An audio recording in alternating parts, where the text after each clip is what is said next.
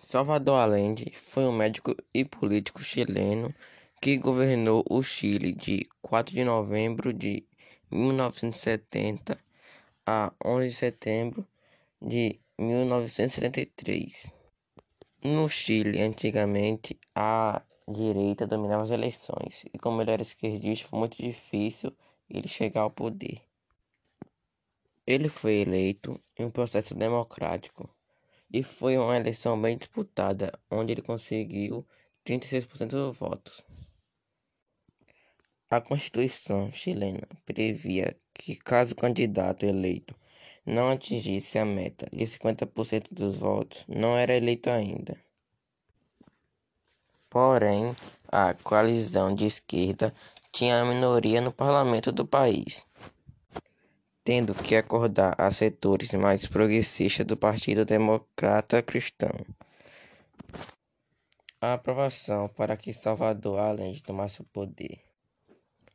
Uma coisa que ajudou a sua aprovação no Congresso foi o assassinato do general René Schneider ligado ao projeto do Salvador Allende.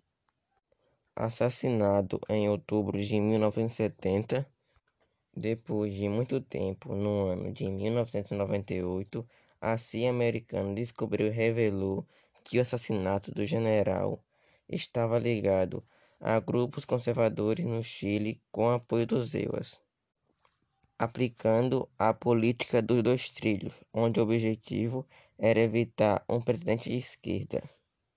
Salvador Allende queria uma revolução pacífica sem guerra à mão armada. Em seu governo, iniciou com o processo de reforma agrária. Como antes, ele já dizia que queria diminuir os latifúndios. Assim, ele aplicou a lei limitando o acúmulo de terras a 80 hectares, assim impossibilitando o surgimento de novos latifúndios.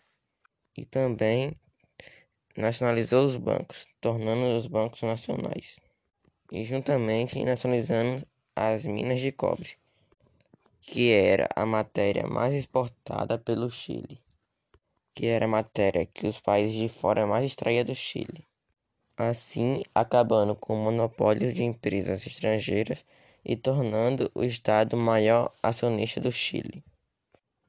Salvador Allende não tinha grandes preocupações com as Forças Armadas, visto ainda que o general Carlos Prestes comandante do exército chileno, era um defensor do Estado de Direito e da democracia.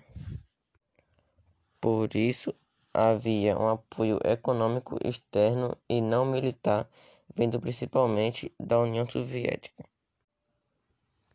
Depois de um tempo, Salvador Allende foi derrubado com um golpe de Estado e assassinado pelas Forças Armadas.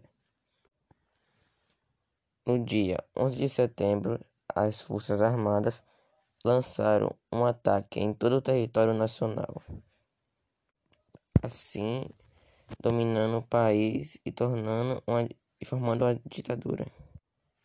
Durante esse período ditatorial, milhares de chilenos foram mortos e torturados.